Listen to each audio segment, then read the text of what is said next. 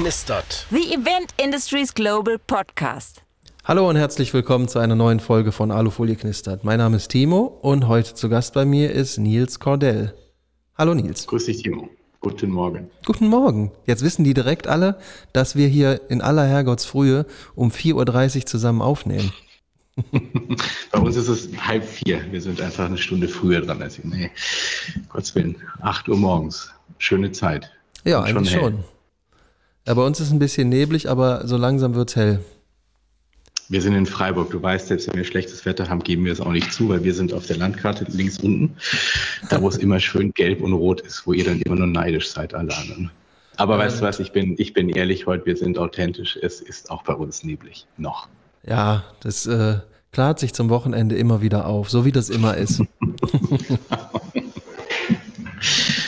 so, ähm, gut gestartet. Ich hoffe, du hast einen angenehmen Morgen gehabt bis jetzt und äh, bist bereit, um den Zuhörenden zu erzählen. Stell dich doch einfach mal vor, was machst du denn so? Ja, ich bin äh, Nils Cordell, 47, ähm, seit zwei Jahrzehnten im Eventmanagement unterwegs, habe ursprünglich mal Geografie und Politik studiert und bin schon ja, zu Uni-Zeiten eigentlich reingerutscht in die, in die Veranstaltungsbranche. Wir hatten spannende Studenten, Studierendenpartys organisiert, Single-Nächte, Kneipentouren, alles so um die, um kurz vor den Nullerjahren und zum Jahrtausendwechsel und bin dann ins ernsthaftere Fach gewechselt und mache jetzt, ja, seit 16, 17 Jahren ähm, Veranstaltungen im B2C-Bereich, vor allem Sport, Fitness, Gesundheit, Bewegung, Tanz. Das sind äh, vier Veranstaltungen, die wir jetzt mittlerweile organisieren. Ähm, genau. Ansonsten bin ich äh, glücklicher Papa von zwei pubertierenden Töchtern.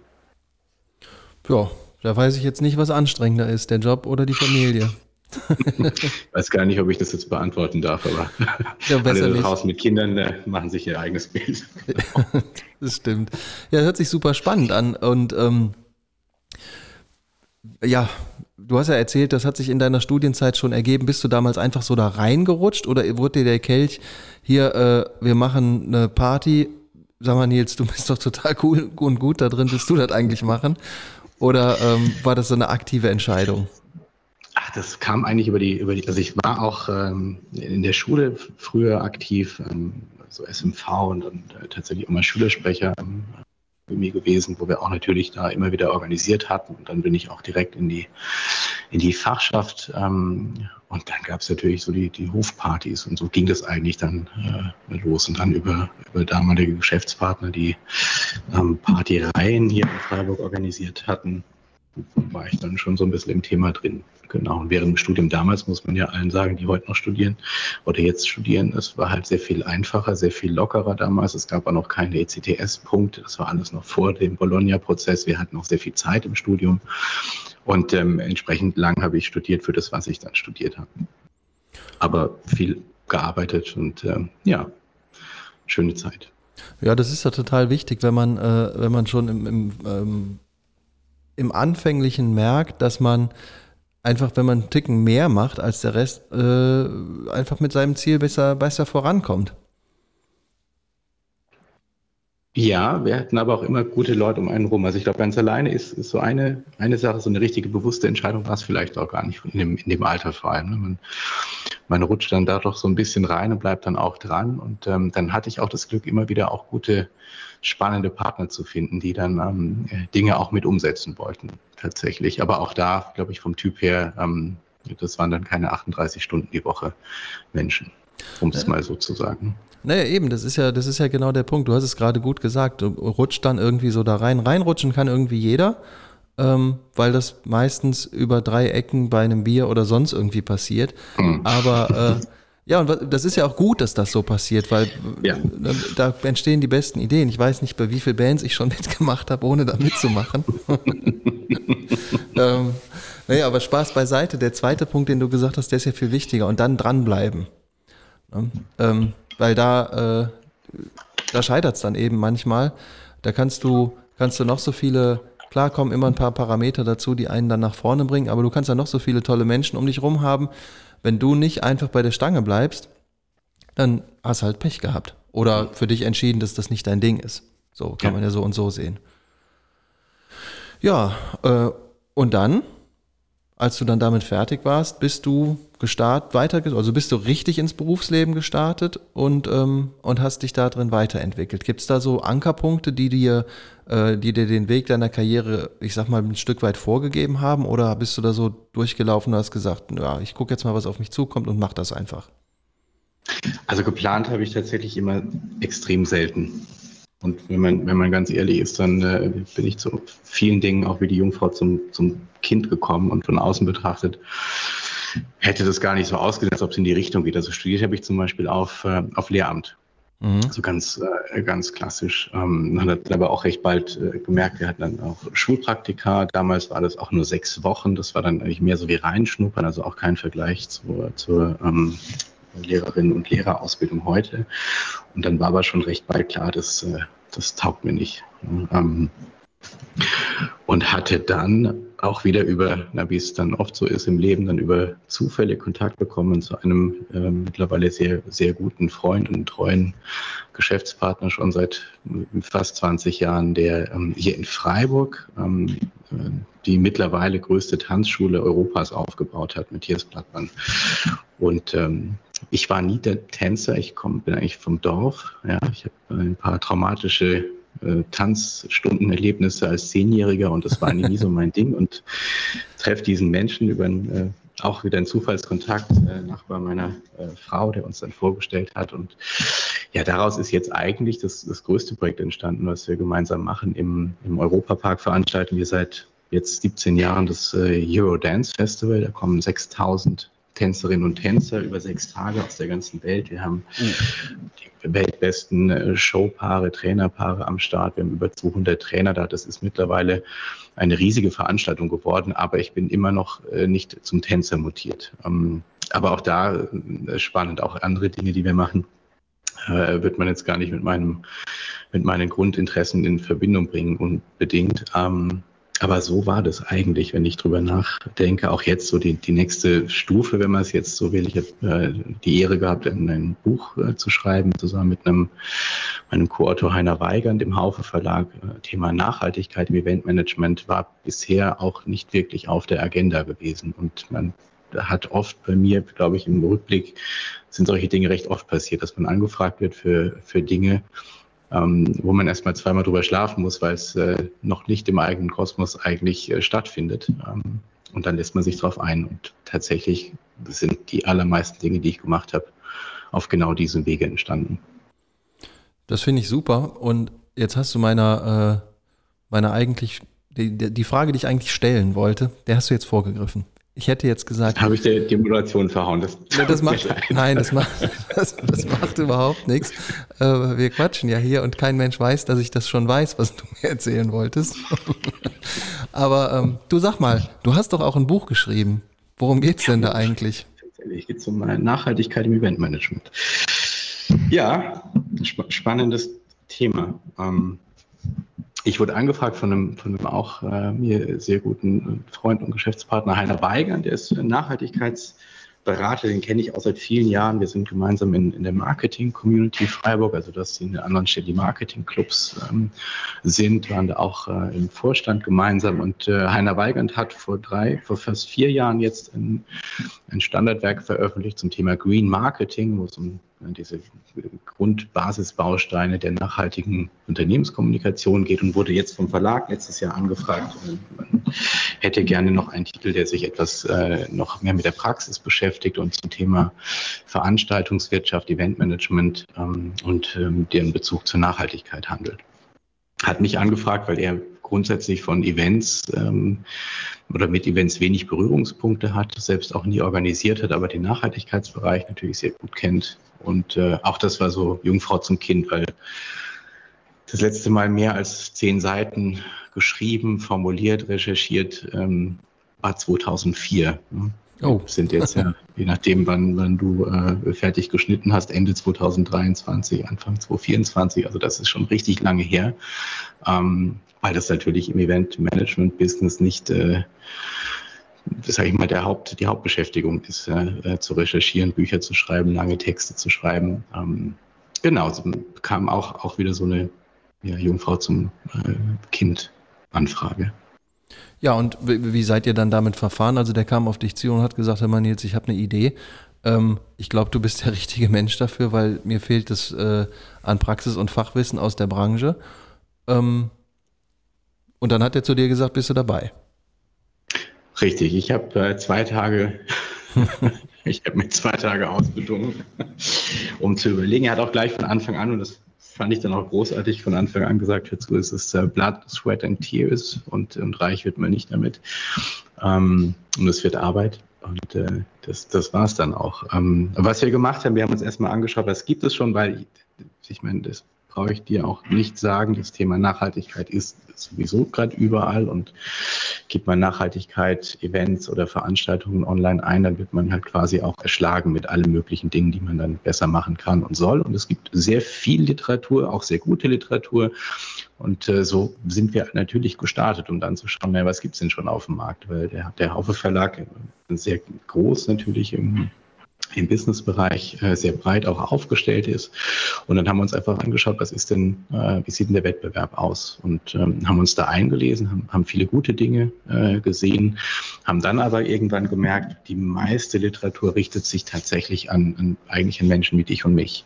Mhm. Also an Event Profis, äh, an Dienstleister etc., also auf einem, auf einem hohen Level, ich sage mal ein hohes Niveau, eine hohe Flughöhe, teilweise auch dann richtig ins Akademische reingehen, weil viele Literatur dann auch geschrieben wird für die Ausbildungsberufe im äh, Eventmanagement oder für den klassischen Event ähm, an den BAs etc. Und dann haben wir gesagt, naja, was vielleicht noch fehlt, ist das Thema aufzubereiten für, ich sage jetzt in Anführungszeichen, normale Menschen, also Menschen, die in Unternehmen, in Organisationen sitzen, die aber ihr primär nicht das Geld mit Veranstaltungen verdienen. Mhm. Also die vielleicht in der Messeabteilung sitzen, die im Marketing sitzen, die vielleicht auch im Vertrieb sitzen, Assistenz, Geschäftsführung, klassisch Sekretariatsaufgaben und jetzt kommt die Geschäftsleitung und sagt, wir haben gehört, wir haben gelesen, wir müssen nachhaltig werden ähm, bei der nächsten Weihnachtsfeier oder wenn wir auf einen Kongress gehen oder wenn wir eine Hausmesse veranstalten, wenn wir einen Ausflug machen, wenn wir unser Jubiläum feiern, ähm, kümmert euch mal drum. Und für diese Menschen, die vor solchen Herausforderungen stehen, haben wir, haben wir geschrieben, weil wir gesagt hatten, erstmal einen Überblick bieten. Was gibt es denn gerade am Markt? Wo geht es denn gerade so hin? Was ist denn vielleicht schon Standard? Aber auch gleichzeitig nochmal aufzuzeigen, Warum ist das überhaupt grundsätzlich wichtig? Wie passt es in eine Nachhaltigkeitsstrategie in einem Unternehmen? Wie passt es zur Unternehmenskommunikation?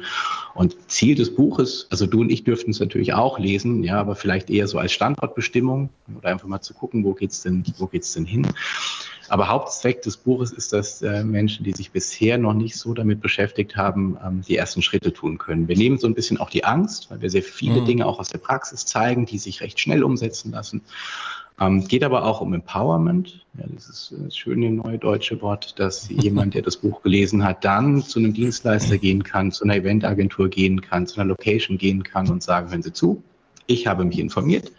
Wir wollen nachhaltiger werden, sagt unsere äh, Geschäftsführung. Das und das und das habe ich gelesen. Wir haben Checklisten im Buch, online sogar noch sehr viel detaillierter. Im Idealfall kann man sich die sogar ausdrucken und ja so als äh, Cheat Sheet mitnehmen und dann mit dem Dienstleister sprechen und einfach Haken setzen an die wichtigsten Punkte, die man vielleicht schon mal im nächsten Jahr umsetzen kann. Das hört sich so an, als ob da jemand mitgedacht hätte. Finde ich super. Danke.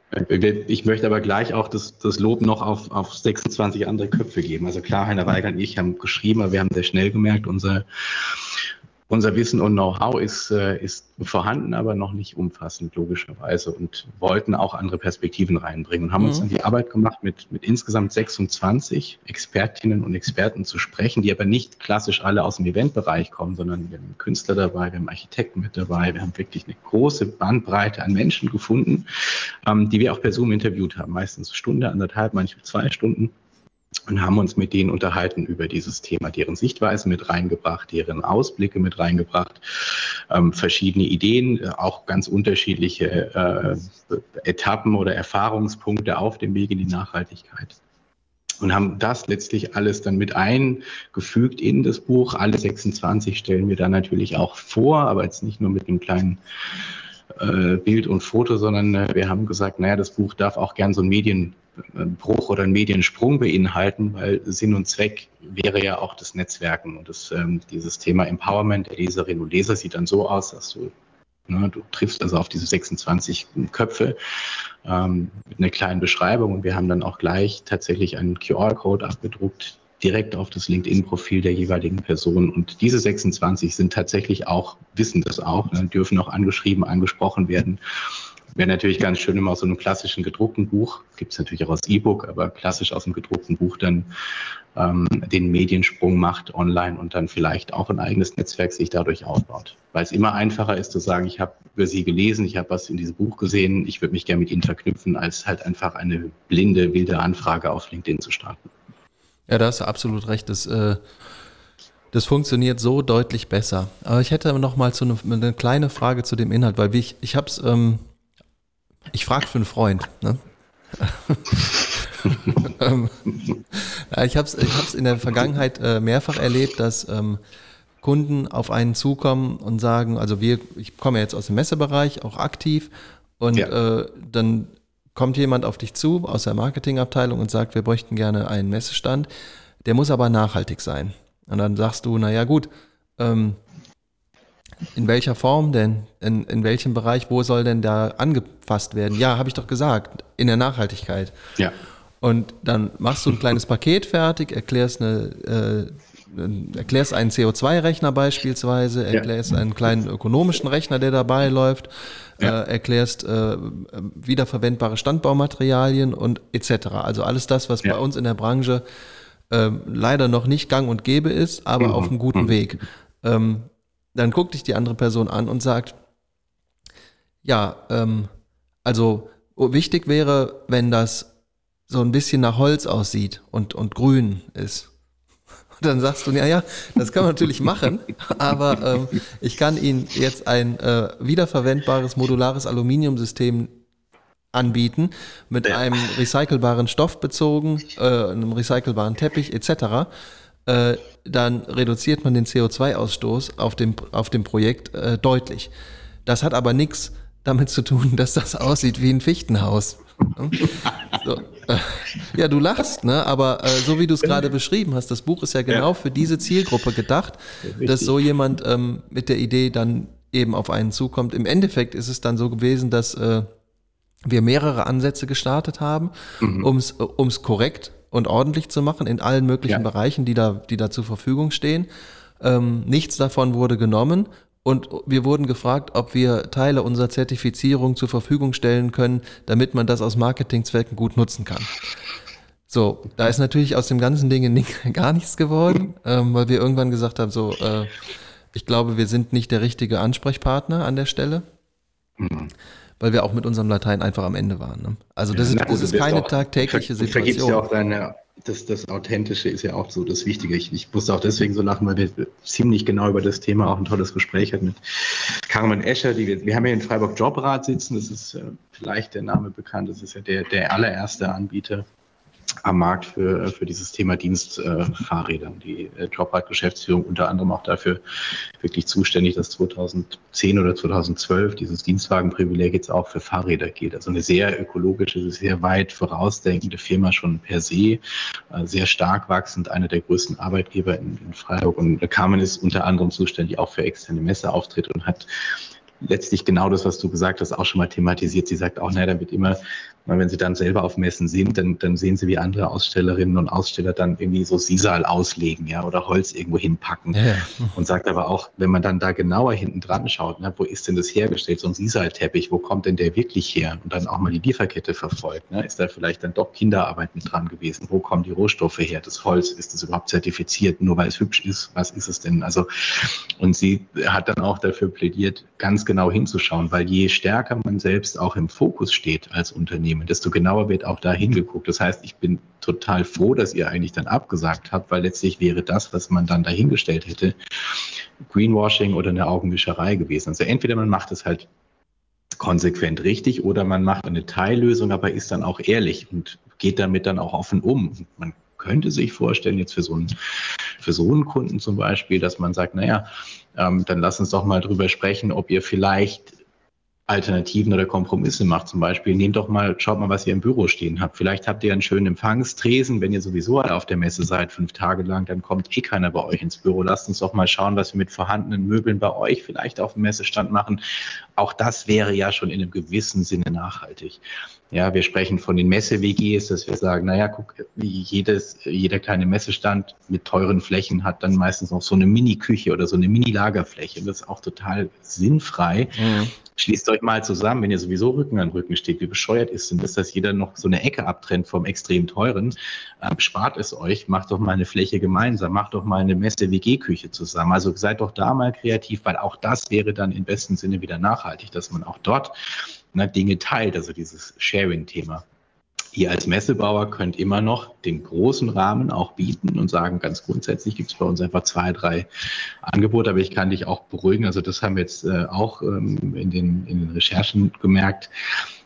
Da ist noch ganz viel Luft. Ne? Also jetzt mit den Messeveranstaltern, äh, mit denen wir gesprochen haben, die sagen ehrlicherweise auch 70 bis 80 Prozent der Kunden nimmt dann meistens am Ende des Tages doch das Günstige, was halt schon immer da ist. Und das ist nicht unbedingt das Nachhaltigste, weil dieses Pricing-Thema hat man immer, solange Nachhaltigkeit noch individuell ist. Ähm, von daher nochmal äh, Lob an euch, dass ihr dann gesagt habt, also so machen wir es nicht, weil ich glaube, da muss es dann auch hingehen. Und vielleicht ist das dann auch so ein Impuls, ne, wenn auch die Messebauer nach und nach sagen, also verarschen wollen wir weder euch noch, äh, noch vor allem äh, die Gäste, wir machen das halt richtig oder wir sind konsequent und lassen es wie bisher.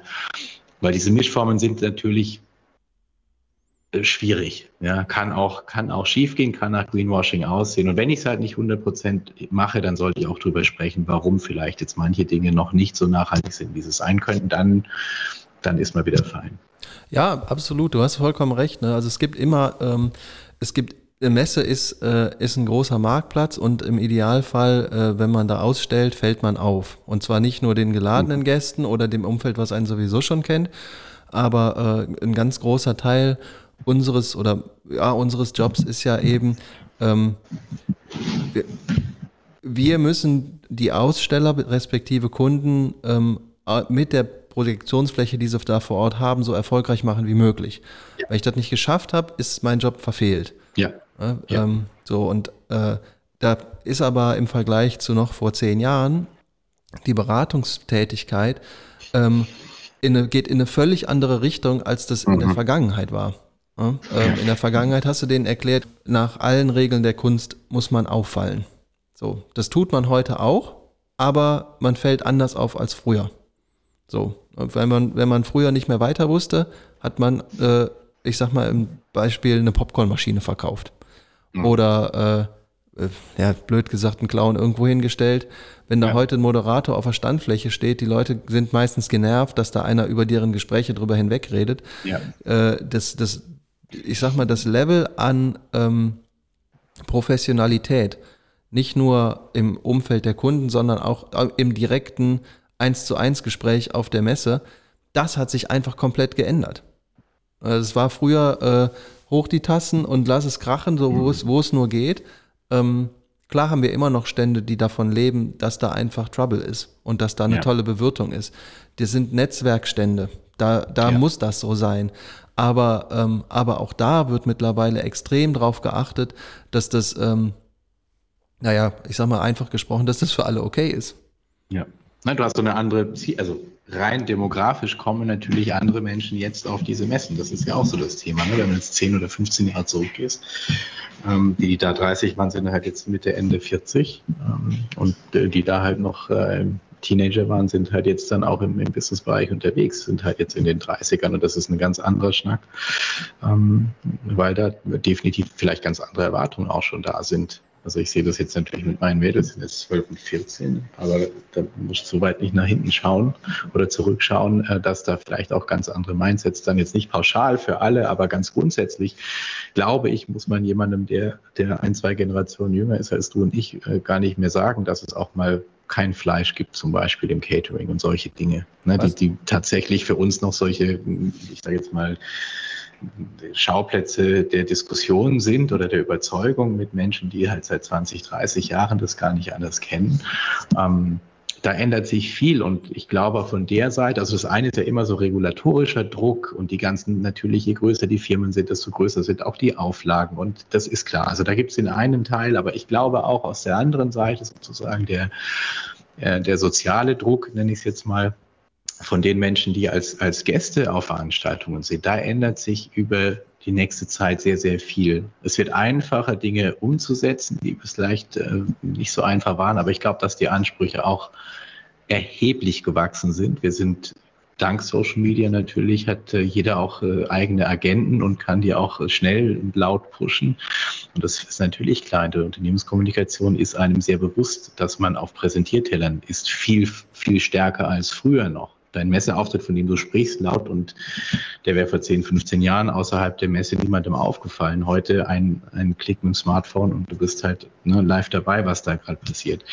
Also da sind, glaube ich, schon, also deine, was du ansprichst mit der Professionalisierung, ist, glaube ich, auch eine sehr große Herausforderung, auch gerade dann für das Thema Kommunikation weil einfach sehr viele Dinge, die Unternehmen jetzt tun, sehr viel schneller von sehr viel mehr Menschen gesehen und vielleicht dann auch bewertet und kommentiert werden können.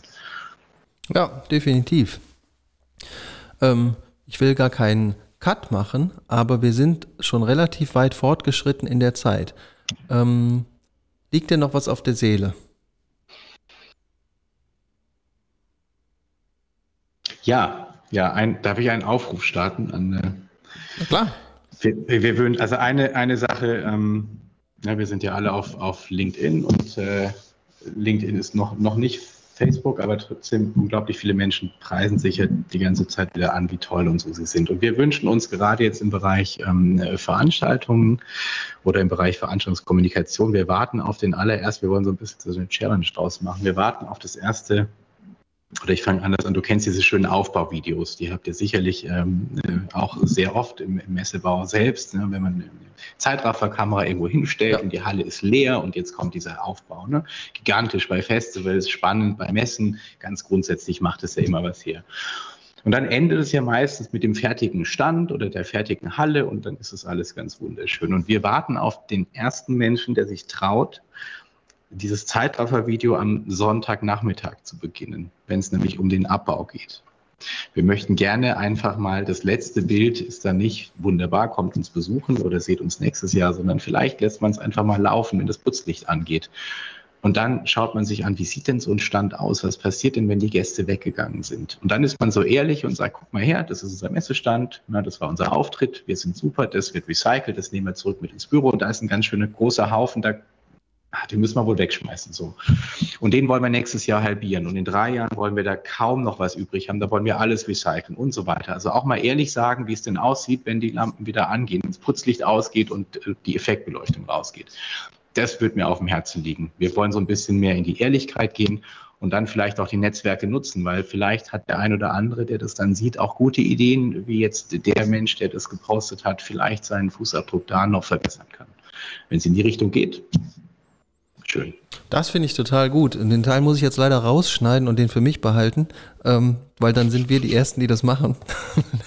Spaß beiseite. Ich finde es mega gut und äh, richtig ist eine wirklich coole Idee.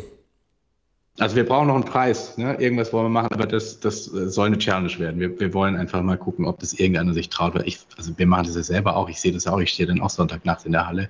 Das, da ist noch ganz schön viel äh, Luft nach oben, was, was ja, da noch klar. gemacht werden kann. Ne? Und, äh, aber das wäre einfach ehrlich, weil ne? der nächste Schritt, kleine Schritte sind super wichtig ähm, und viel wichtiger als zu sagen, wir sind in drei Jahren carbon neutral, 100 Prozent nachhaltig etc. Ähm, die, die kleinen Schritte sind wichtig und drüber sprechen, ehrlich drüber sprechen. Das ist eine coole Idee. Ja. Ich guck mal, wo es bei uns das nächste Mal vernünftig passt, damit man auch was zu sehen bekommt, weil du hast vollkommen Sehr recht, cool. diese Aufbauvideos und jetzt geht's los. Äh, ja, die sind immer cool, die sind auch beeindruckend, je nachdem, was man da macht. Ähm, aber der, die, der Rückbau und zu schauen, was passiert dann, das finde ich noch viel cooler. Danke für den Tipp. Sehr gern. Also ich sag mal danke im, im Namen der, der Messebranche weil ich bin ja nicht der Einzige, der das jetzt hier mitbekommen hat. Äh, Finde ich cool. Ja. So, dann sind wir jetzt durch. Ich habe äh, eine obligatorische letzte Frage. Magst du noch jemanden grüßen? das ist das, wo bei den Oscars dann irgendwann die Musik angeht wahrscheinlich. Ne? Ja. Also in diesem Zusammenhang natürlich meine Familie, meine Frau, meine Kinder, die das alles mitgemacht haben, das Buch schreiben und ähm, ich, ich, grüße auf jeden Fall ähm, eine der, der, wichtigsten Personen natürlich in dem Projekt, sonst würden wir heute nicht sprechen, äh, meinen Co-Autor Heiner Weigand. Vielen Dank für äh, sein Vertrauen in mich vor anderthalb Jahren mittlerweile. Ähm, ja, und die äh, coole Fahrt, die wir da zusammen gerade machen mit diesem Buch. Danke, Heiner. Da freut er sich bestimmt. Hast du auch nett gesagt. Danke. Ja, Nils, vielen Dank, dass du dir die Zeit genommen hast und das mit mir gemacht Dank hast. Danke dir, Timo. Danke dir. Also, wir sind am Ende der Sendung angekommen. Vielen Dank fürs Zuhören. Wenn ihr etwas über Nils und seine Tätigkeiten wissen möchtet, dann findet ihr das wie gewohnt in den Show Notes. Ich gehe jetzt einen Kaffee trinken und äh, dann ist auch irgendwann Wochenende. Macht's gut.